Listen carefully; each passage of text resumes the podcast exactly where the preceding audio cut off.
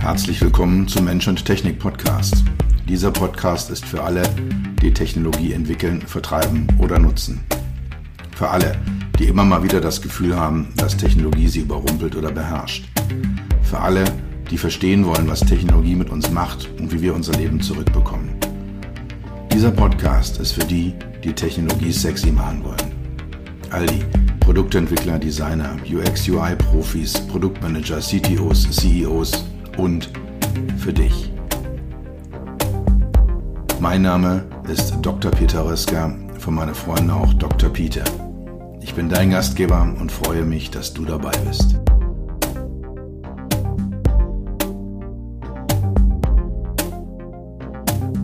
Die letzte Folge des Mensch-Technik Podcast drehte sich um die CES, die Consumer Electronics Show, die ja immer so mein erster Ausflug im neuen Jahr ist.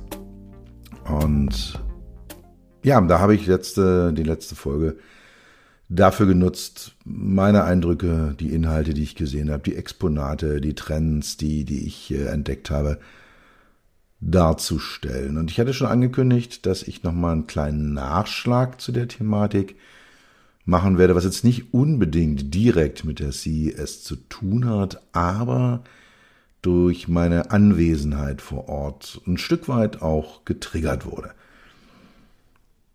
Also, für die inhaltlichen Themen, der Report ist da, da. Wer noch kein Exemplar hat, einfach eine E-Mail an mich, podcast at beyond-hmi.de. Dann geht ein Exemplar sofort, ein digitales Exemplar sofort raus. Wer eher der Mensch ist, der mehr hört und weniger liest, der kann dann auch gerne die letzte Podcast-Folge nochmal sich zu Gemüte führen in denen ich, äh, in der ich die ganzen, ganzen Themen einfach nochmal dargestellt habe, wie ich das sehe. Beim Gang über die Show, beim Betrachten der Exponate, bei den Gesprächen oder nach den Gesprächen mit äh, Geschäftspartnern, sind mir am Ende fünf Fragen hängen geblieben. Fünf Dinge, die ich so mitgenommen habe, von denen ich denke, jop, da können wir uns mal darauf fokussieren als Automotive HMI Community, als Autoindustrie, als Technologiehersteller. Was, was, was steckt denn da noch so drinne? Was, was äh, ist denn da eigentlich noch offen aus meiner Sicht?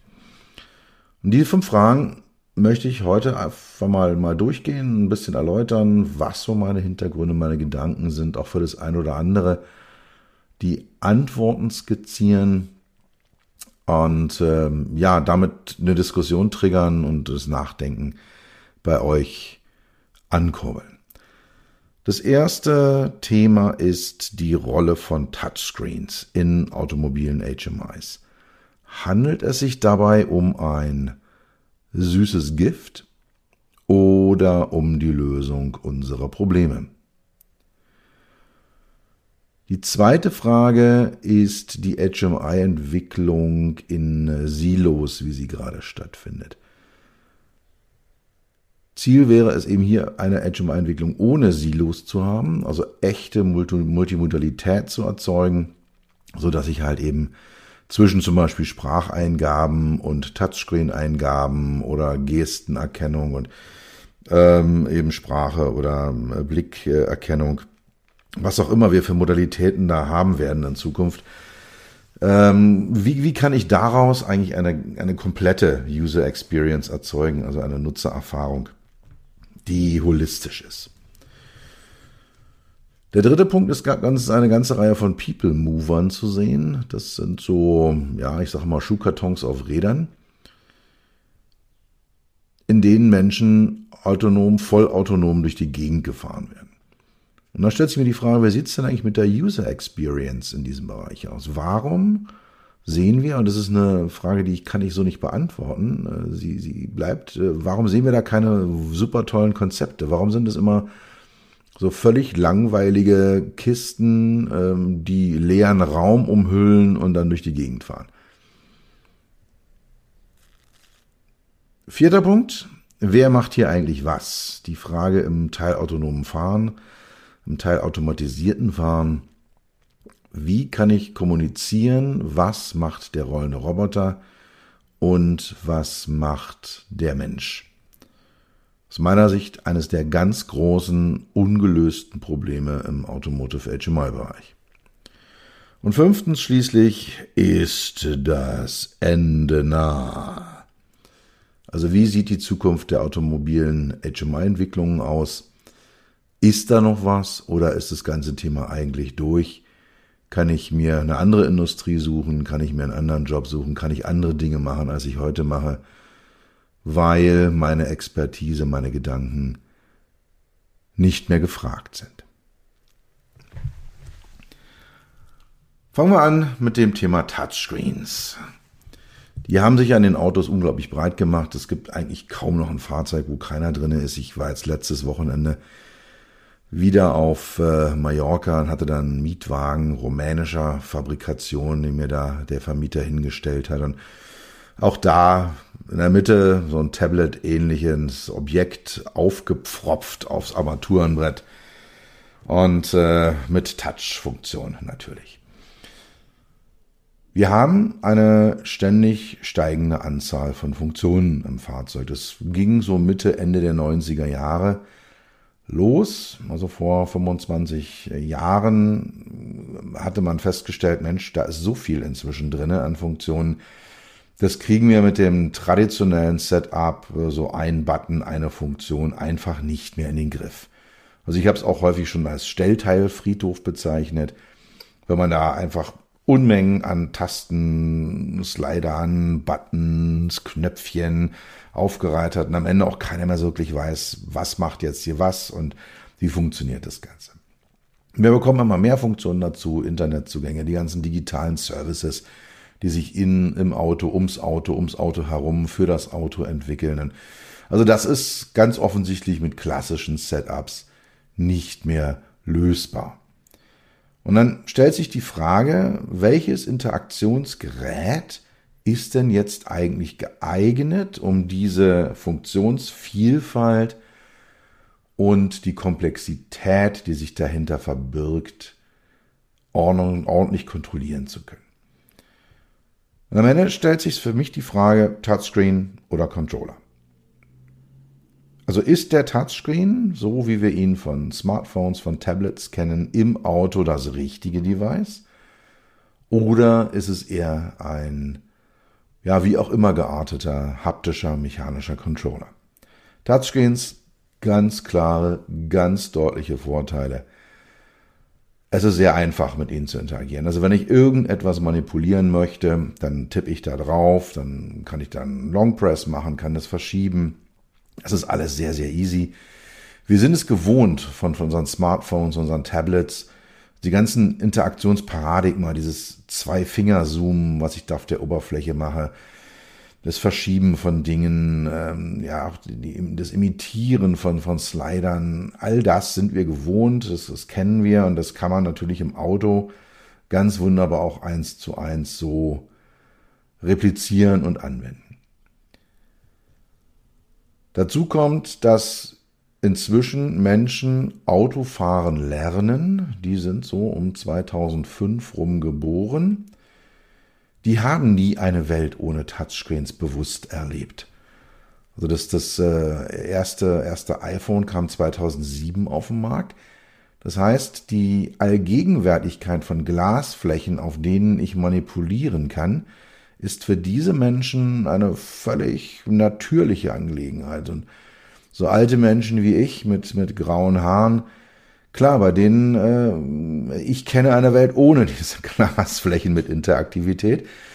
Aber ich bin auch nicht mehr der wirklich relevante, das wirklich relevante Zielpublikum für diese Thematik. Und diese jungen Menschen, die das von der Pike auf gelernt haben, die können damit auch relativ gut umgehen.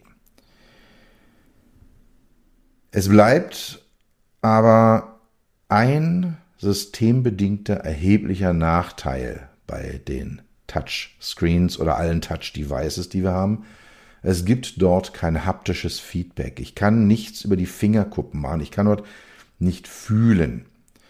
Das heißt, für eine Interaktion mit einem Touchscreen, auch in einem rollenden, in einem fahrenden Fahrzeug, brauche ich immer eine visuelle Rückkopplung. Ich muss immer hingucken. Mein Hauptfahrzeug, mein Hauptauto hat einen mechanischen Controller. Das ist ein rundes Objekt, an dem kann ich drehen, kann ich drücken, da sind ein paar Tasten außenrum sortiert.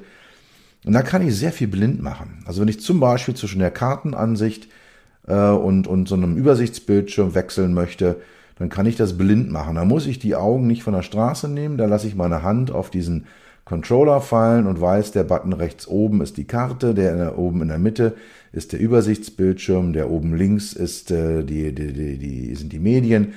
Das kann ich so machen. Dann kann ich auch vielleicht zwei, dreimal drehen, wenn ich weiß, äh, ich muss jetzt zweimal nach rechts drehen, um Menüpunkt. Also ihr versteht, was ich meine. Ich kann so ein haptisches äh, Interaktionselement blind nutzen, kann also die Augen auf der Straße lassen. Und das ist aus meiner Sicht der ganz, ganz große Knackpunkt, warum Touchscreens im Fahrzeug zumindest hinterfragt gehören.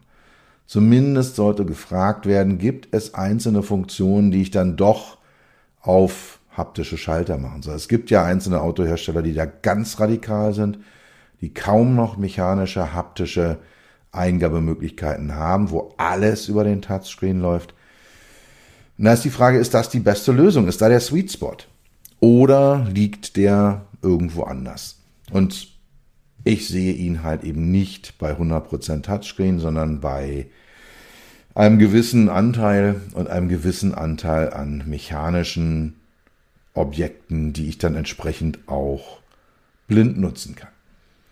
Es gibt noch zwei weitere Punkte, warum Touchscreens in den Autos so prominent sind. Erstens sind sie inzwischen richtig billig geworden. So mechanische Stellteile sind deutlich teurer. Ja, einfach mal was so in der Software zu ändern, ist auch flexibler. Ich kann, kann deutlich schneller, einfacher und billiger Änderungen vornehmen.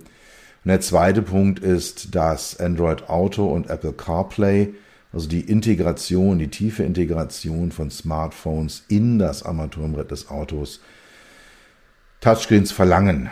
Also es geht gar nicht anders. Die wollen das haben, da, da muss ich entsprechend was anbieten. Und deswegen, ja, ähm, auch deswegen wird der Sweet Spot definitiv nicht auf rein mechanisch liegen. Auch das ist völlig klar. Aber hier ein Stück weit am Ende eine offene Frage. Wo liegt dieser Sweet Spot? Wie finden wir ihn? Und wie realisieren wir ihn auf Fahrzeug-Armaturenbrettern? Zweiter Punkt. HMI-Entwicklung in Silos. Wir Menschen sind multimodal. Wir kommunizieren im Idealfall immer auf allen Kanälen. Also Moment, äh, wenn ihr mir hier zuhört, dann kommunizieren wir nur auf einem Kanal und auch nur noch in eine Richtung, weil ich erzähle euch was. Es ist akustisch und äh, das kriegt ihr von mir hier entsprechend erzählt gibt viele, die ihre Podcasts auch auf YouTube einstellen mit einem Video, wo sie ihr Gesicht abfilmen. Da haben wir dann noch einen Kanal mehr, so einen visuellen Kanal, wo man zumindest mal mein Gesicht dann äh, sichtbar wäre. Äh, ja, ist vielleicht eine Runde besser, als das rein einfach nur hier äh, akustisch zu machen. Und wir haben es ja auch erlebt, als äh, wir im Lockdown alle saßen. Ein Telefonat ist das eine, aber wenn man dann noch ein Videobild dazu hat über so ein Videokonferenztool, dann hat man einfach noch ein bisschen mehr, dann geht da noch ein bisschen mehr in, äh, in die richtige Richtung. Also dann haben wir einfach eine etwas menschlichere Kommunikation. Eine vollständige Kommunikation, die haben wir immer dann, wenn wir mit einem Menschen relativ eng zusammenstehen. Das ist visuell, das ist akustisch über die Sprache. Dann kommt die Gestik, die Körperhaltung dazu. Ja, lässt jemand, mit dem ich rede, die Schultern hängen? Geht der völlig frustriert nach einem Meeting aus dem Meetingraum raus? Ich kann vorher nicht sehen, dann weiß ich, okay, da ist was schiefgelaufen. Vielleicht auch die Haptik, wir geben uns die Hand, äh, wir, wir äh, berühren vielleicht auch den Gegenüber mal, äh, umarmen ihn zur Begrüßung. Also das sind so haptische Kommunikationsmittel, die eintreten. Das Thema Geruch. Ja, ich kann diesen Menschen nicht riechen. Das ist halt ja so ein ganz tief in uns sitzendes äh ganz tief in uns sitzende Sinnesmodalität, mit der wir relativ zügig abchecken, das äh, ist Freund und das ist Feind. Und dann das, was ich immer so gerne als Aura betrachte oder bezeichne. Also, ja, wie wirkt dann so ein Mensch eigentlich? Wenn ich jemanden äh, im Fernsehen sehe, ist es immer noch so ein bisschen unterkühlt. Wenn ich den live auf einer Bühne sehe, einen Speaker, dann ist da noch mehr. Und wenn ich dann relativ dicht an so einen Menschen rankomme, mit ihm rede, dann ist da noch mehr, dass ich so insgesamt spüre, so holistisch spüre. Im Automotive-Bereich ursprünglich gab es eigentlich nur den visuell haptischen, haptisch-visuellen Kanal. Also ich habe visuell Dinge wahrgenommen, die mir auf einem Bildschirm angezeigt worden sind, die mir über Lämpchen äh, angezeigt worden sind, Kontrollleuchten. Und dann habe ich Tasten gedrückt und habe dann also haptischen Feedback gegeben oder hat so einen Controller gedreht. Das ist, äh, ich sag mal, das Klassische, was sie gemacht haben. Und heute gibt es mehrere Kanäle. Spracherkennung ist eigentlich in Autos und vielen anderen HMIs völlig normal. Wir machen jetzt Gestenerkennung. Ja, also diese Dinge finden jetzt alle statt. Und das Problem, was wir haben, ist, dass diese Kanäle zwar alle irgendwo auf eine gewisse Art und Weise vollständig sind. Sie sind nicht alle komplett vollständig, aber weitgehend. Also ich kann mit nahezu jedem Kanal nahezu alles machen. Aber ich kann nur relativ schlecht zwischen den Kanälen wechseln. Also wenn ich etwas mit einer Spracheingabe beginne und dann haptisch vollenden möchte oder umgekehrt, ich fange an, eine, eine Playlist rauszusuchen, mir zusammenzustellen an einer roten Ampel oder auf einem Parkplatz und ich fahre los und möchte das gerne mit Sprache weitermachen, dann werde ich da relativ schnell auf Hindernisse stoßen. Es geht dann vielleicht in dem anderen Kanal, aber ich verliere häufig bereits gemachte Eingaben. Und das ist einfach unschön. Das entspricht nicht unserer, äh, unserer natürlichen Art der Kommunikation. Das ist diese Mensch-zu-Mensch-Kommunikation, ist für mich immer noch so der Benchmark für eine menschliche Kommunikation. Und wenn wir da rankommen wollen, dann sollte so ein Modalitätenwechsel, ein Wechsel zwischen den verschiedenen Eingabemöglichkeiten und Ausgabemöglichkeiten einfach jederzeit und völlig verlustfrei möglich sein. Die Lösung liegt hier nicht in den Technologien, in den einzelnen äh, Untertechnologien. Also ein, ein Spracherkennerhersteller macht einen Spracherkenner und ein, äh, äh, jemand, der, der Touch-Erkennung auf einem Touchscreen macht, macht nur das, der macht keine Spracherkennung. Also die Multimodalität muss in der HMI, im Human Machine Interface, in der obersten Ebene hergestellt werden. Und da geht die Aufforderung an die Toolhersteller. Ich habe einige von ihnen im Kundenportfolio. Und das ist auch eine Forderung, die ich im äh, Rahmen meiner Projekte immer wieder erhebe. Sage, Leute, wir müssen das so realisiert bekommen. Damit wir die Silos loswerden, müssen wir in dem übergreifenden Bereich eben der Mensch-Maschine-Schnittstelle die Querverbindungen herstellen. Und das ist nicht einfach. Da müssen Daten zwischengespeichert werden, die müssen in verschiedenen Formaten abrufbar sein. Aber ich sehe keine andere Möglichkeit, als sich dort reinzustürzen und zu sagen, jawohl, liebe Leute, da liegt die Zukunft. Wenn wir eine komplett immersive, multimodale, menschähnliche Mensch-Technik-Kommunikation hinbekommen wollen. Nächster Punkt, User Experience von People Movern. Also People Mover sind so autonome Fahrzeuge. Ich hatte schon gesagt, die sehen meistens so ein bisschen aus wie so eine Kiste auf Rädern, ein Schuhkarton auf Rädern. Und da werden Menschen durch die Gegend gefahren. Die Vision ist, dass da Busse und Bahnen in absehbarer Zeit ersetzt oder ergänzt werden, dass man äh, vielleicht auch in Innenstädten die Autos, die, die Privatfahrzeuge los wird. Und dann kommt da so ein, so ein, so ein, so ein Pott angefahren und an den steige ich ein und der hat, entweder fährt er eine gewisse Linie ab oder ich habe dem vorher per App mitgeteilt, wo ich hin möchte und dann fährt dieses Objekt mich durch die Gegend und äh, gibt mir dann entsprechend Bescheid, wo ich aussteigen muss. Also ähnlich wie ein Linienbus oder ein Zug. Nur, dass es halt eben dann auf Straßen unterwegs ist, dass es eher kleinere Einheiten sind mit vielleicht drei, vier, fünf, maximal acht oder zehn Insassen. Und äh, ja, sie sind dann halt eben eine Ergänzung im, im äh, Nahverkehr, öffentlichen Verkehr. Und im Innenraum sehen die heute auch, wenn sie gut gemacht sind, so aus. Also ZF hat einen, einen äh, People Mover gezeigt auf der CES, der vom Innenraum her einem modernen Bus, einem, einer modernen Bahn entspricht, mit großen Displays, gut gemachte Sachen, Haltegriffe, Sitzplätze, Stehplätze. Also das, das sah schon sehr, sehr vernünftig aus. Viele der Konzepte beinhalten dann allerdings nur noch leere Räume. Also da ist dann eine Sitzbank und vielleicht noch ein Display und vielleicht noch ein USB-Anschluss und ansonsten fahren diese Konzepte leere Luft, leere Räume, die fahren Luft durch die Gegend. Und das beobachte ich seit einigen Jahren. Auf der CES stehen seit 2017, 2018 immer wieder solche Konzepte rum und ja, manchmal ist noch nicht mal eine richtige Sitzbank in dem Ding drin. Ja, da, da merkt man schon vom Hingucken, irgendwie tut einem da schon, schon äh, die Sitzfläche, die eigene Sitzfläche äh, weh. Also das macht keinen Spaß.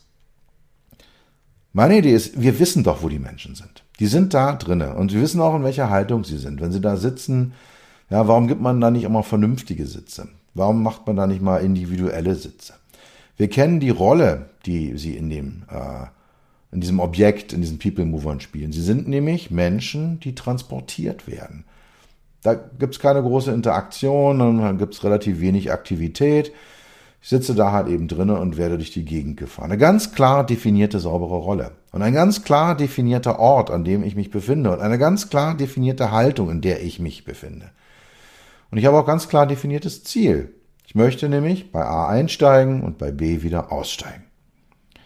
Und da bin ich der Meinung, mit dieser Basis können wir aus diesen Innenräumen von People Movern deutlich mehr machen. Ob es der Entertainment-Bereich ist, große Displays, Kinofilme, Werbung, die Glasflächen, die Fenster nutzen, um Informationen einzuspielen. Das war beim Thema Virtual Reality. Ich fahre in Berlin am Brandenburger Tor vorbei und sehe dann entsprechend Informationen zu diesem Brandenburger Tor, so eine Art digitaler, virtueller Stadtführer, der, der mich da durch die, durch die Gegend führt und mir nach Bildung verpasst. Einbindung in die Umgebung. Eben Virtual Reality, virtuelle Realitäten oder Augmented Reality, überlagerte Realitäten schaffen um entsprechend User Experience zu erzeugen. Dann komplett virtuelle Realitäten, den Leuten Masken aufsetzen und ihnen dann dort entsprechend die Möglichkeit zu geben, Spiele zu spielen, äh, zu interagieren, auch zu kommunizieren. Ja, all das sind Möglichkeiten, die sind dort, haptische Erlebnisse zu schaffen. Zum Beispiel auch in den, in den Sitzen dann haptisches Feedback einzubauen, Massagen äh, äh in die Sitze einzubauen. Ja, die Leute sitzen dann schon eine Viertelstunde und dann setze ich mich da hin und dann ist es wunderbar warm in diesem Sitz und dann habe ich da so ein bisschen Hot Stone hinten dran und, und, und. Dinge, es ist keine Rocket Science bei diesen ganzen Dingen. Es ist alles existent und dann stehe ich vor so einem People Mover und sage mir, hey Leute, warum ist das, was Stand der Technik ist, ja nicht wenigstens drinne? Vierter von fünf Punkten. Aufgabenteilung beim teilautonomen Fahren. Also die Beantwortung der Frage, wenn ich in einem Auto sitze, was macht der rollende Roboter und was mache ich? Was löst die Technik? Was löst der Mensch? Wir haben im Moment das sogenannte Level 3 automatisierte Fahren da. Das heißt, das ist so der, stehen wir ganz am Anfang dieser Entwicklung. Ich kann mich kurzfristig zurückziehen aus der Fahraufgabe als Fahrer, auch aus der Kontrolle zurückziehen. Und äh, das Auto macht dann halt in bestimmten äh, Umgebungen bestimmte Fahraufgaben alleine. Das ist äh, Stand der Technik. Äh, die meisten Serienfahrzeuge sind noch auf Level 2. Das heißt, ich muss auch noch ständig aufpassen, was da passiert. Und das große Problem ist die Kommunikation dieser Zustände an Fahrerin oder Fahrer. Und um es nochmal eine Runde komplexer zu machen, nicht nur die Kommunikation des Ist-Zustandes, also was macht denn das Auto jetzt alleine? Wo muss ich nur aufpassen und nicht eingreifen? Und was muss ich machen? Sondern auch noch, wie ändert sich das in absehbarer Zukunft, in den nächsten fünf Sekunden, in den nächsten 30 Sekunden, in den nächsten zwei Minuten? Was wird sich dann unter Umständen ändern? Also Szenario, ich fahre mit einem sogenannten Level 2 Fahrzeug auf einer Autobahn. Dieses Auto erkennt alles. Und ich gucke halt nur, macht der jetzt Blödsinn oder macht der nicht Blödsinn. Ich weiß aber, Abstand zum Vordermann halten, Spur halten, das macht das Auto selbstständig. Jetzt werde ich in ein, zwei Kilometern die Autobahn verlassen, dann ändert sich die Umgebung, Da werde ich dann wahrscheinlich zumindest einen Teil der Fahraufgabe selber übernehmen müssen. Wie wird das kommuniziert? Wie wird einem auch technisch nicht gebildeten Menschen, der mit dem Begriff Level 2 Automatisierung vielleicht gar nichts anfangen kann, wie wird dem mitgeteilt, dass jetzt irgendwas kommt?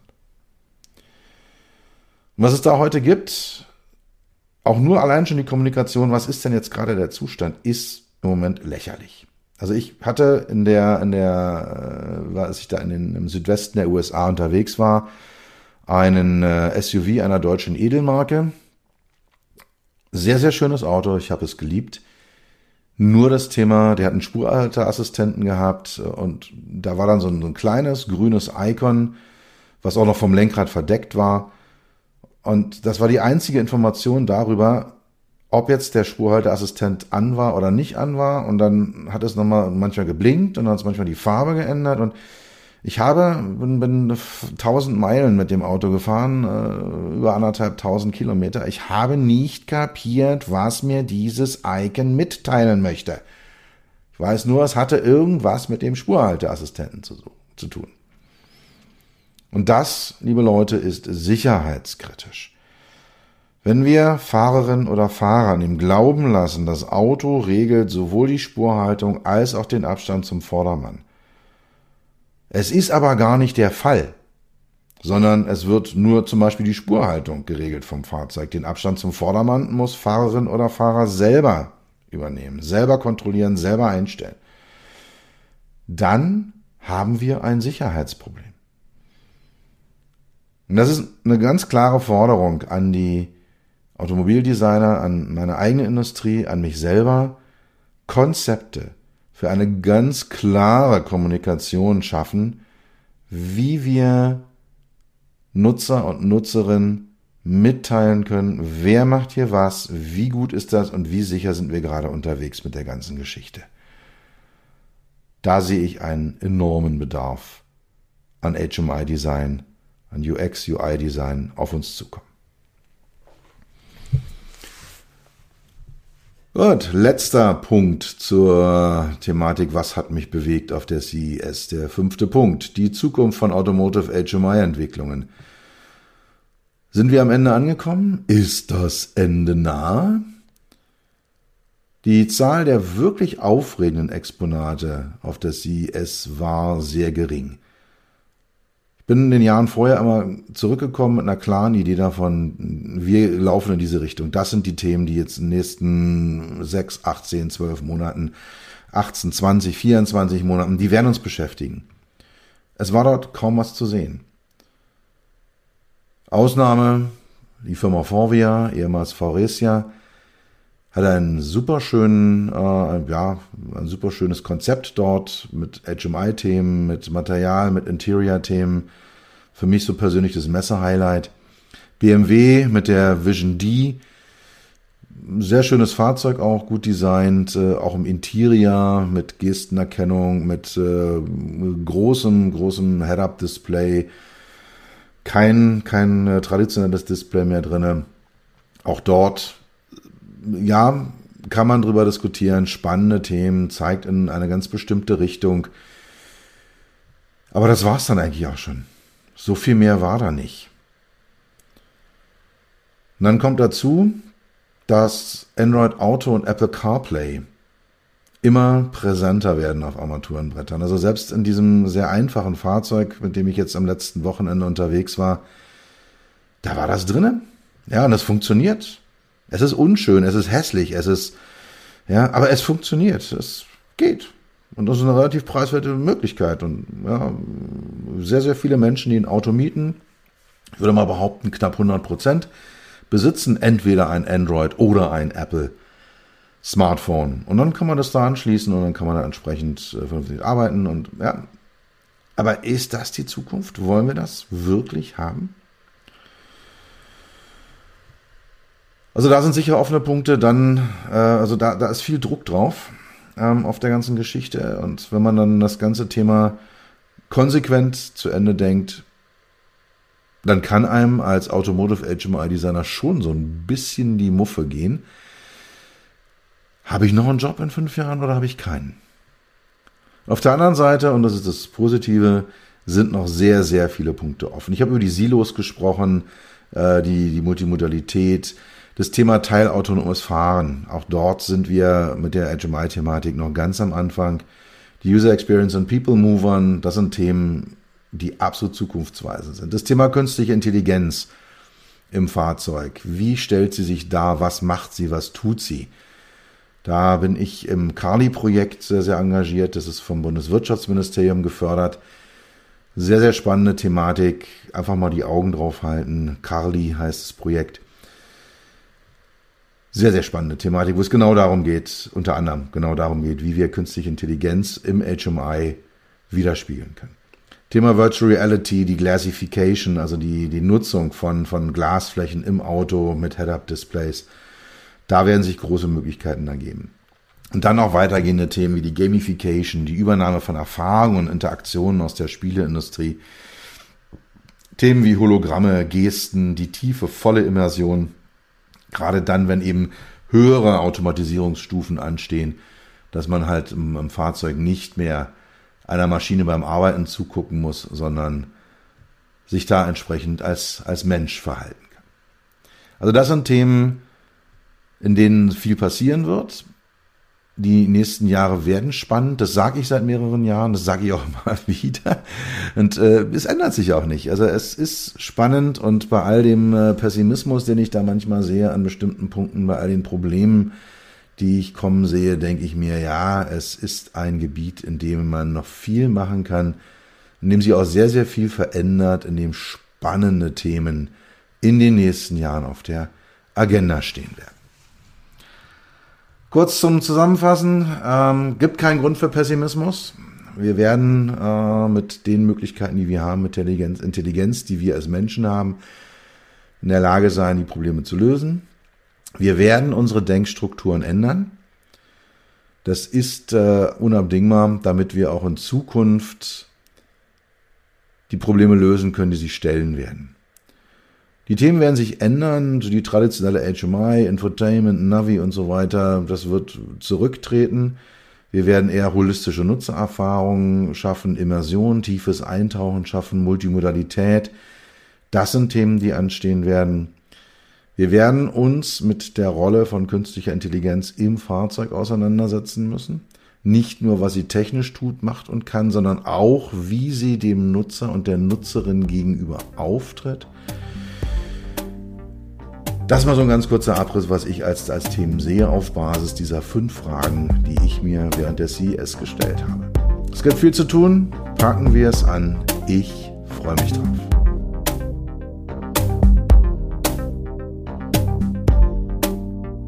Das war's für heute. Ich bedanke mich dafür, dass du Zeit mit mir verbracht hast. Du hast etwas für dich getan, was dir keiner mehr nehmen kann. Für einen weiteren Austausch findest du mich auf LinkedIn und auf meinen Webseiten www.peter-rösker.com, Rösker mit OE und SS oder unter www.beyond-hmi.de. Bis zum nächsten Mal, pass auf dich auf und bleib gesund.